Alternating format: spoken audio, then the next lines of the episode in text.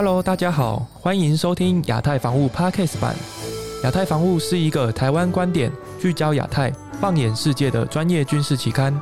以台湾的视角出发，重点观察两岸与亚太军事事务，拓展报道全球的军武发展。我们期许为读者打开崭新的视野，让专业的军事更具趣味性，提供听众贴近生活的全方位军武知识，并延伸分享有趣的国际事务。节目即将开始喽！上一个主题我们讨论零零三这艘航空母舰，那这礼拜呢，其实一直都在票房的高点，就叫 Top Gun，它的票房已经来到三点五亿美元了。哇，来这边跟大家分享一个冷知识，在台湾呢，在新加坡呢，我们叫 Top Gun 为捍卫战士；那在大陆及香港地区，他们叫做壮志凌云。那我这边想问一下 Frank，你已经看过 Top Gun 这部电影了吗？有有看过的。那看完的当下真的是非常的深刻感动啊！那这边也是建议，如果还没有看过的听众朋友，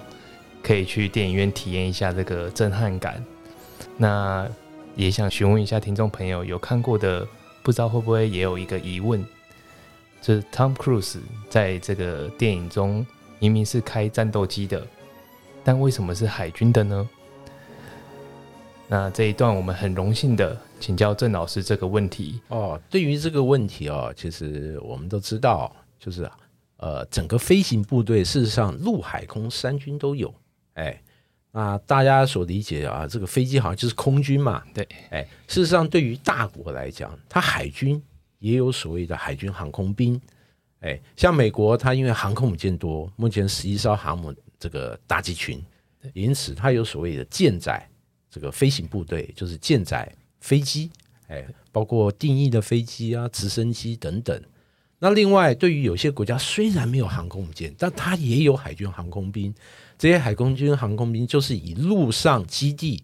为出发，哎，执行它的这个海航的任务。哎，比如有的国家它有很多反潜，这个不管是 P 三这种定义型的或反潜直升机，或者有一些目前是配备无人机。执行海洋的侦监或者反潜或者制海相关的任务，哎，那长期来讲，我们的邻近的日本，也就是一个典型，它的海上自卫队的海军航空兵其实也蛮强的哦。比如它的 P 三，它的数量其实就跟美国哎相比，只是少一些而已，哎，是世界 P 三机队也第二大的国家哦，哎，那另外陆军它也有陆上这个陆军的航空兵。哎，像我们我们国家就有，我们国军里面像阿帕奇啊，哎，还有这个超级眼镜蛇等等，哎，都是大家耳熟能详的。所以大家要记住哦，这个飞机不是只有空军在用，哎，海军、陆军也都有。哎，哎，说到 Top Gun 啊，呃，我这里自己是有一个疑问啊，呃，虽然说我们在看到啊，Tom Cruise。呃，执行呃飞越峡谷啊，去轰炸敌人的基地，这个非常热血澎湃。但是我一直有一个疑问，呃，这个任务没办法用呃战斧呃巡航导弹去做取代吗？其实哦，这个哈维就是讲的这个问题哦，我觉得非常的好。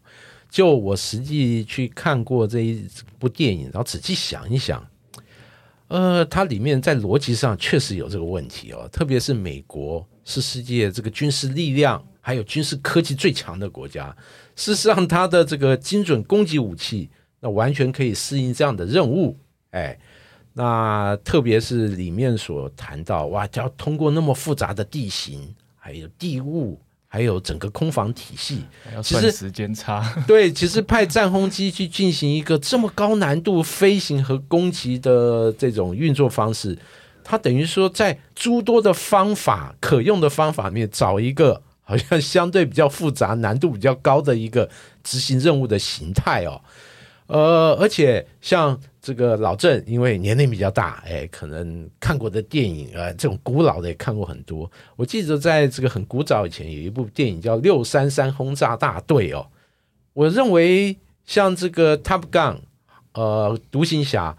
几乎就是现代版的六三三轰炸大队。哎，我在这个为大家科普一下啊，这六三三轰炸大队这个电影，基本上它的故事背景就是二战期间，就是这个在北欧的峡谷里面有这个德国的秘密基地，哎，在研发黑科技和这个秘密武器。那其实说白了就是类似这个原子弹这样的一个这个呃研发设施。当时英国空空军接到情资，他就要派战轰机去执行摧毁这个秘密基地的任务。哎，当时选派就是所谓的文氏轰炸机。哎，那这个六三三轰炸大队文氏轰炸机，就是整个执行的过程里面。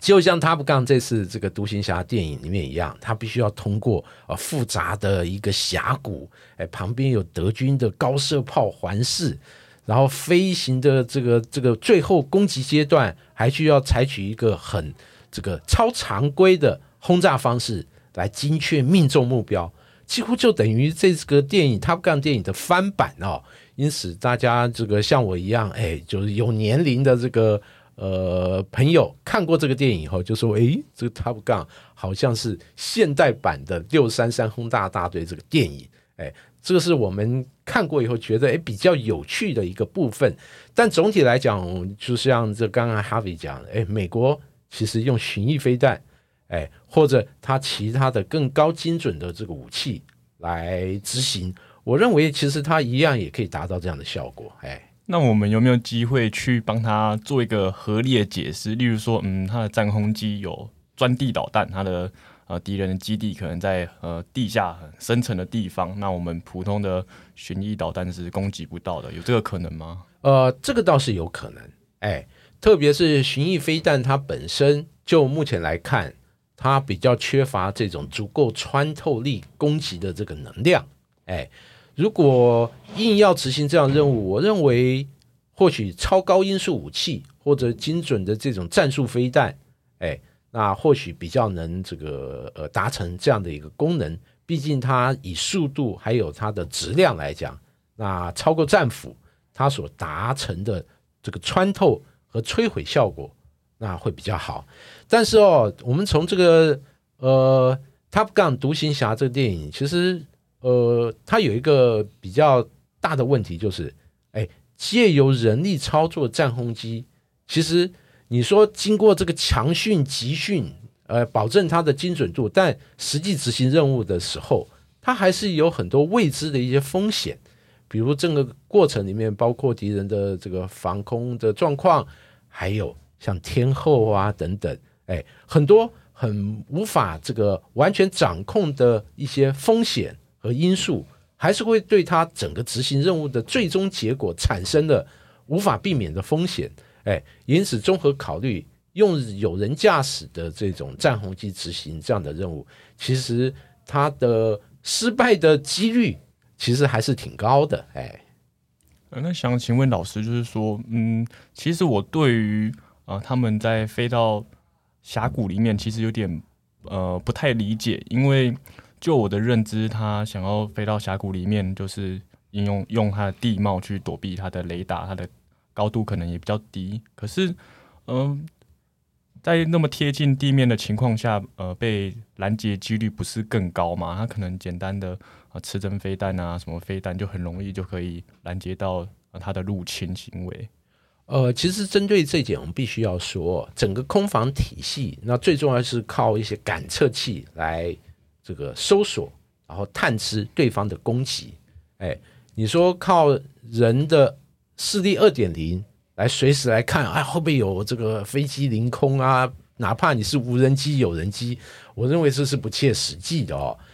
而这些感测器，哎，包括可能红外线的啊、雷达的啊，哎，各种这个方式的这种感测器，它最这个呃大的一个缺点就是，哎，地形地物或天候。会让它整个探测效率大打折扣，这就是为什么这个电影里面这些轰炸机队，它必须要采取超低空，而在这个地形地物的掩护下，然后这个呃突穿这些雷达系统的这个探测，然后在最终攻击的末端才要出比较大的高度。哎，但这个时候对方的整个体系已经没有足够的反应时间来达成它的奇袭效果。我认为就这一点来讲，还是合乎逻辑的。毕竟用人工来随时监控空中的状况，呃，我们都知道人会疲惫，哎，你不可能你二十四小时那全天候像这种机器，哎，雷达设备、感测系统这样的一个监控效果，这是无法相比的。哎，啊，了解，谢谢老师。嗯，那想再请问一下老郑说，嗯，既然这个方法是可行也合乎逻辑的，那有没有可能？中共呃也利用这种方式，例如超低空飞行啊，或者是说巡航巡弋导弹，直接来对台湾做攻击。那在台湾的这方面的防线，我们又是有什么呃应应做法呢？其实针对这一点，我认为就过去二三十年的整个空中攻击的形式形态，已经采用这种方式了。哎，特别是这方面作战经验最丰富的这个美国，哎。已经借由一系列的区域冲突，展现了这样的一个空中攻击的模式。那包括呃，美国对于像阿富汗、对于伊拉克，哎，甚至在一九九九年这个科索沃冲突，哇，这个巡弋飞弹都是他强攻的第一波打击的目标。那除了对于这个对手的直管通勤、监侦或者重要的像空军基地、哎，防空体系。攻击以外，哎，我们还可以发现，哎，逆中飞机也是他手工的呃一个方式，哎，包括这个波湾战争的时候派 F 幺幺七哎进行第一波攻击，就是靠它逆中性能不易被雷达侦获，还是被打下来一对 来进行首击，哎，首发攻击，然后达成它的作作战目的，哎，因此。从这个过去美国用兵，要要么就用巡弋飞弹第一波强袭，再嘛就是用逆中飞机做首波攻击。他的思考其实逻辑很简单，哎，那用巡弋飞弹就是第一个，它有很好的精准度攻击效果；第二个，它不需要担心人力的损失。哎，巡弋飞飞弹被打下来又就就怎么样？反正上面也没有人。哎，那另外运运用逆中飞机，它的这个穿透力强的效果。对对方奇袭摘除重要目标，哎，那就可以达成很好的作战效果，为后续的有人驾驶的像战机啊、轰炸机的攻击，那铺好路，那打好基础，哎，特别是对方的整个呃直管通信体系和防空体系被摧毁或大幅削弱以后，你后续的战轰机这些攻击机群，它受到威胁或防御，哎，有效防御的能力就会大幅降低，哎。那就变成自己的整个航空兵力就可以予取予求，进行目标的点名。特别是对方如果残存的系统，我还可以派像防空压制这种野诱型的这种战轰机，哎，发射反辐射飞弹，把你残存的防空体系给摘除，或者利用电子战飞机进行电子压制，让你整个体系瘫痪。呃，我必须说，美国在现代的航空作战这个演示。还有运用来讲，那其实已经都告诉大家，哎，什么叫做高科技的空中作战？我想这个呃，中共以美国为师，以美军为师哦，这个方面绝对是他发展的一个重要的一个路径图。我们从他这几年在相关军事力量的增长和重点装备的发展，比如说像去年珠海航空展，他推出了歼十六的电战版，咆哮了，哎。其实它就是这个呃，参考美国这样 E A 十八 G 哎这样的一个功能的飞机做重点发展。那另外，它也强调所谓它火箭军的，包括巡弋飞弹，还有战术导弹，哎，这个弹道导弹等等，它的精准性，哎，它也是考虑到像美国这种巡弋飞弹、战斧巡弋飞弹这种这个强攻的角色。因此哦，我认为。美军的攻击方式和科技的运用，那确实是对于中共来讲有很好的这个呃启发和施法的一个效果。哎，好的，谢谢老师。那嗯，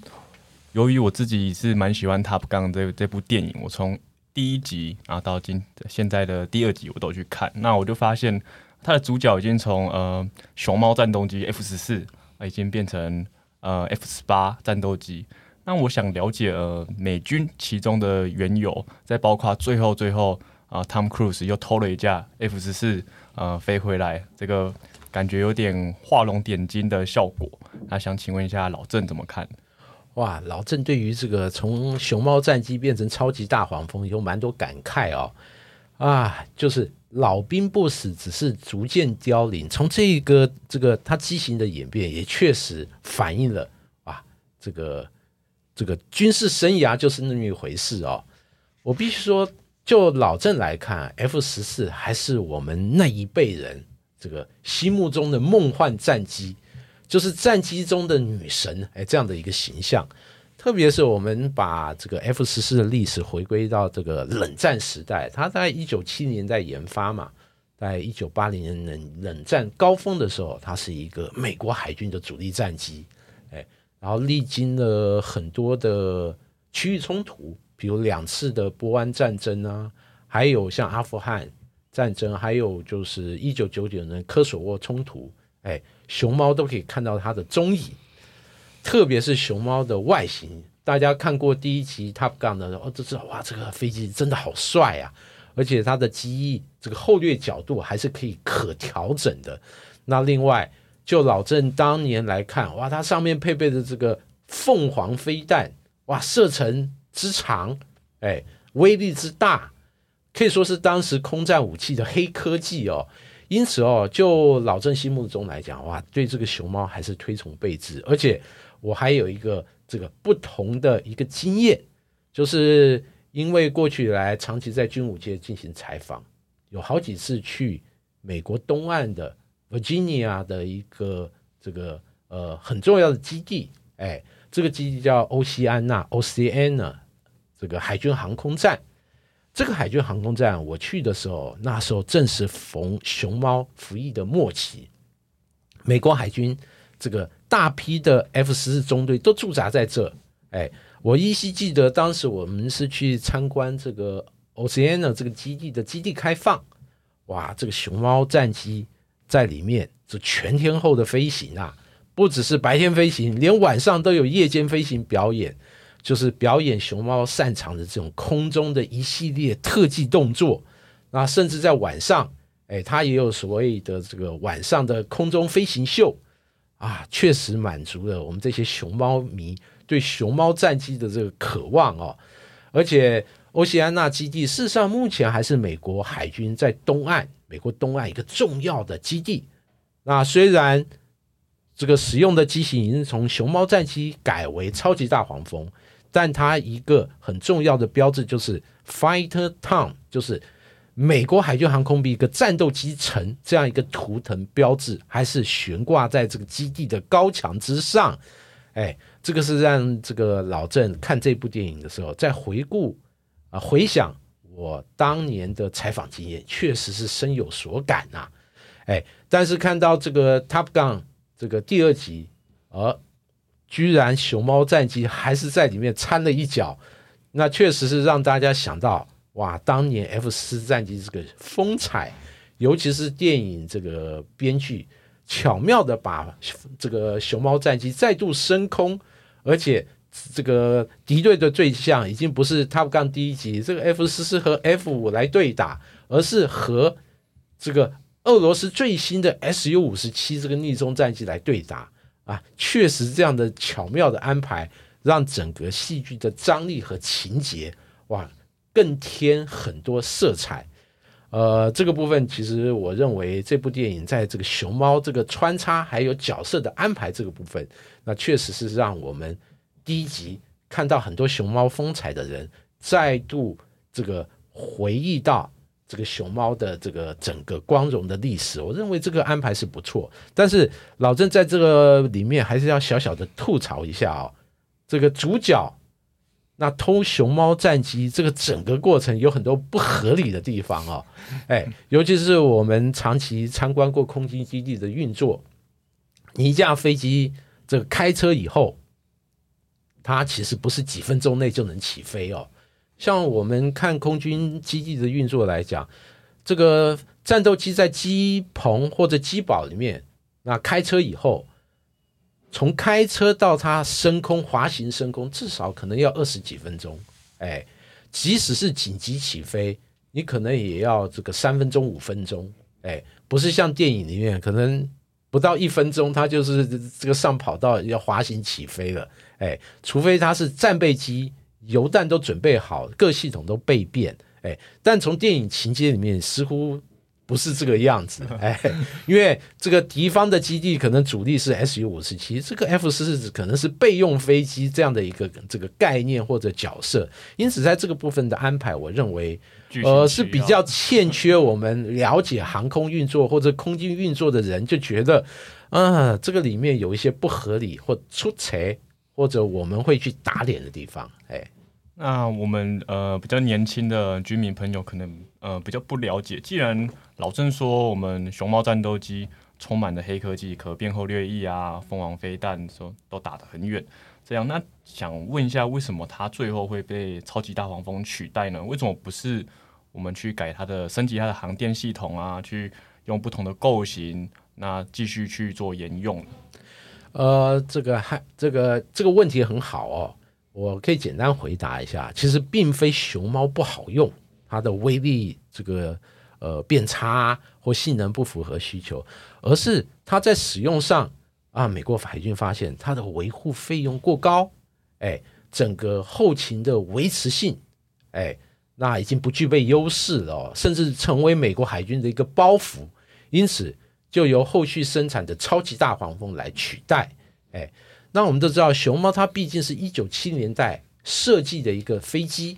哎，它本身就整个运作来讲，它可能结构比较复杂。那它的材料很明显就是后来运用的很多像这个复合材料，哎，它可能重量更轻，结构更强等等。这个是这个材料科技的改变。另外，整个系统架构里面，后续的飞机采用是模组化的设计，对于它的整个。这个后勤的保修来讲，哎，可以让它节省工时，哎，维护更有效率。另外就是成本降低。而熊猫因为一九七年代设计架构，它是不具备这些特性，因此对于美国海军来讲，它需要花更多的人力和成本来维持它的运作。哎，美国海军精心的以这个成本概念、成本效率来算。哎，就是这个飞机我继续维持下去，哎，即使它可以进行一些性能升级，赋予它新的任务，让它性能更强悍，但算起来还是不划算。因此哦，就是美国海军在进入新世纪以后，后来就是这个，就是把它这个逐步的这个给它退役了，哎，由新造的超级大黄蜂来取代。哎，我认为成本还有后勤的保修和运作来讲。是熊猫必须告别军职生涯一个重要的因素，但很有意思的哦，这个伊朗目前成为熊猫的唯一使用者，哎，因为对于伊朗来讲，长期的武器经营让他无可选择，必须要让老猫继续活跃于他的第一线，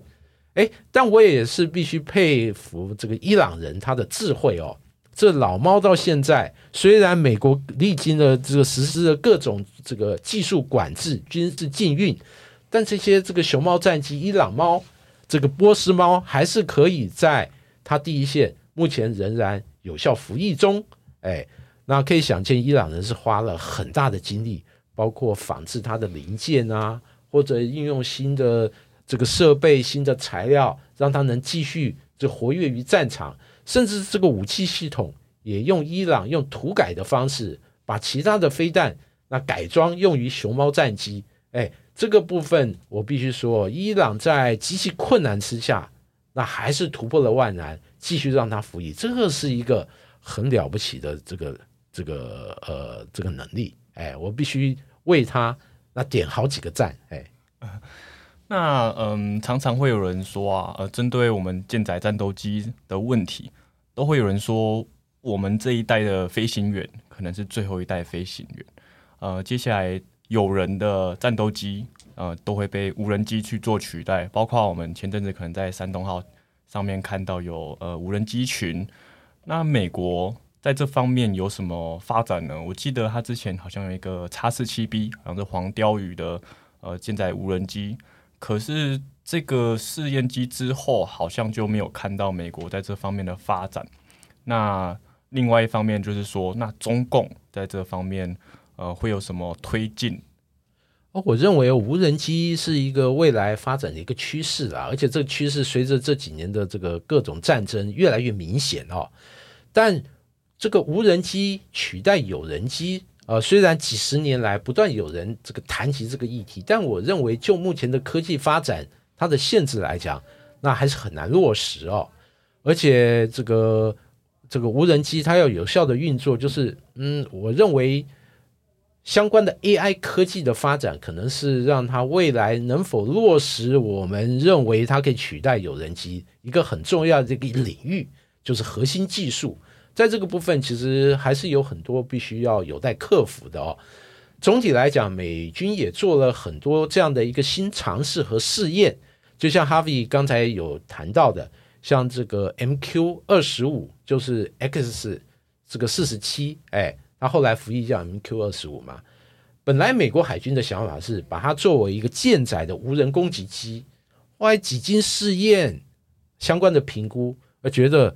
啊，这个所谓的无人攻击机可能还不够现实，干脆把它作为无人空中加油机比较，这符合目前的实际哦。所以就本来认为它是一个打击力量，后来变成空中加油工的这样加油站的这个这个功能，哎，和大家认为哇，这个。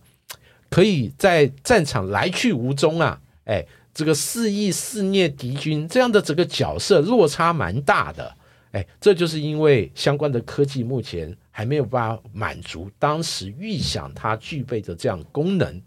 也因此我认为美国海军它未来还是不断会进行这一方面的相关的发展，还有检视它的能力是否能满足哦。但实现。无人取代有人，我认为这个还是一个路，呃，这个漫漫长路可能还是要走一段时间。呃，我认为美国如此，那中共也是如此。哎，虽然已经有无人机可能到山东号上面，哎，展示了它未来对于无人体系的运用，特别是结合航空母舰的这运用，但我认为它还是。无法绕开美国海军它所面临的技术瓶颈和问题，在这个部分，其实大家都躲不掉。哎，因此这个有无人取代有人，哎，它是未来一个方向，但它现在还远远无法完全实现。嗯，我们聊了这么多的，嗯，航航空母舰，还有舰载机啊，呃，中共还有美国这方面的发展还有角力。那我们把视线带回来台湾自己，呃，前阵子公布呃十二项造舰计划，其中一个正平计划，就是有说到呃台湾的海军呃可能也有建造一个直升机航母这方面的议题。那想请问老郑，呃，台湾有没有必要要有发展这个直升机航母？如果发展的话，嗯，应该不会像是中共那样。呃，凝聚民族向心的的作用，应该实际上会有一些作战需求。那我想要请问老曾这方面的问题。呃，我认为哦，这个所谓直升机航母对于国军来讲有没有必要性哦？确实，我认为问号蛮大的哦。尤其是我们这个看看这个国军近期建军，它的风向有一点很奇妙的改变哦。哎。老郑提醒大家一下啊，这个改变不是在我们自治这个部分，而是美台军售这个部分呐。哎，尤其是我们看近期媒体很多报道都强调，哦，美国正在对于售台的武器，他会考虑到一个很重要的一个问题，就是你这些武器的品相是不是符合所谓不对称作战这样的一个特质？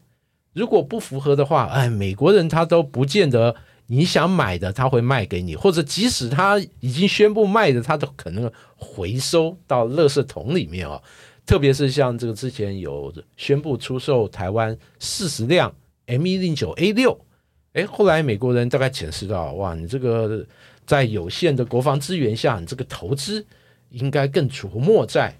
不符合不对称特质。哎，所以不对称设置，其实基本上就是要符合几个概念吧，哎。就是这个呃高效，哎，然后使用简易，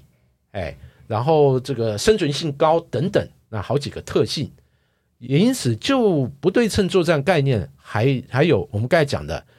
就是因为我们国防资源有限，必须要这个把这个经费用在刀口上，哎，而这样的无人机的这个直升机航母，哎，或者有人机的直升机航母，是否符合这样的性质？我认为恐怕不是哦，因为对于我们海军来讲，哎，那或者我们三军的建军来讲，那其实把造这个直升机航母所需要的钱用在其他更有效的一个建军，我认为对我们啊，或许是更加的一个优选。在这个部分，我倒是认为，嗯，过去来国军积极强调所谓创新不对称。啊，确实是我们在建军里面未来更要琢磨一些，而在今年所通过立法院通过的海空战力强化计划里面，我认为就比较符合所谓的创新不对称。比如对于像暗制的机动的反舰飞弹，还有像这个舰翔，哎，无人反辐射这个攻击这个飞机，哎，我认为这些品相的武器，它的建设经费。远远少于像直升机这个航母，而它发挥的一个所谓的台海防御的效果可能更高。哎，那以这样的状况来讲，是否对于像哈维这样的这个问题有了一个很好的一个解答？大家不妨可以好好去思考一下。好，我们谢谢老郑老师。原来不只有空军、陆军及海军都存在航空兵的编制。电影情节中。有汤姆克鲁斯神乎其技的驾驶表现可以值得回味，但回到现实世界，指挥者面对目标要执行战机飞行还是导弹轰炸，都是考验着指挥者决策的一门学问。期待 Top Gun 第三部的推出，有机会让郑老师带着我们深入其境，从电影的视角融入剧情，再跟着战机飞回现实世界，听起来更是滋味。本集节目即将告一段落，后续更多精彩内容都会放进我们 Podcast，欢迎有兴趣的朋友持续追踪，也欢迎留言与我们讨论。期待听众都能以不同面向关注国际及两岸地区发展。另外，各大通路都可以购置亚太防务杂志。以上节目由亚太杂志赞助，我们下次见。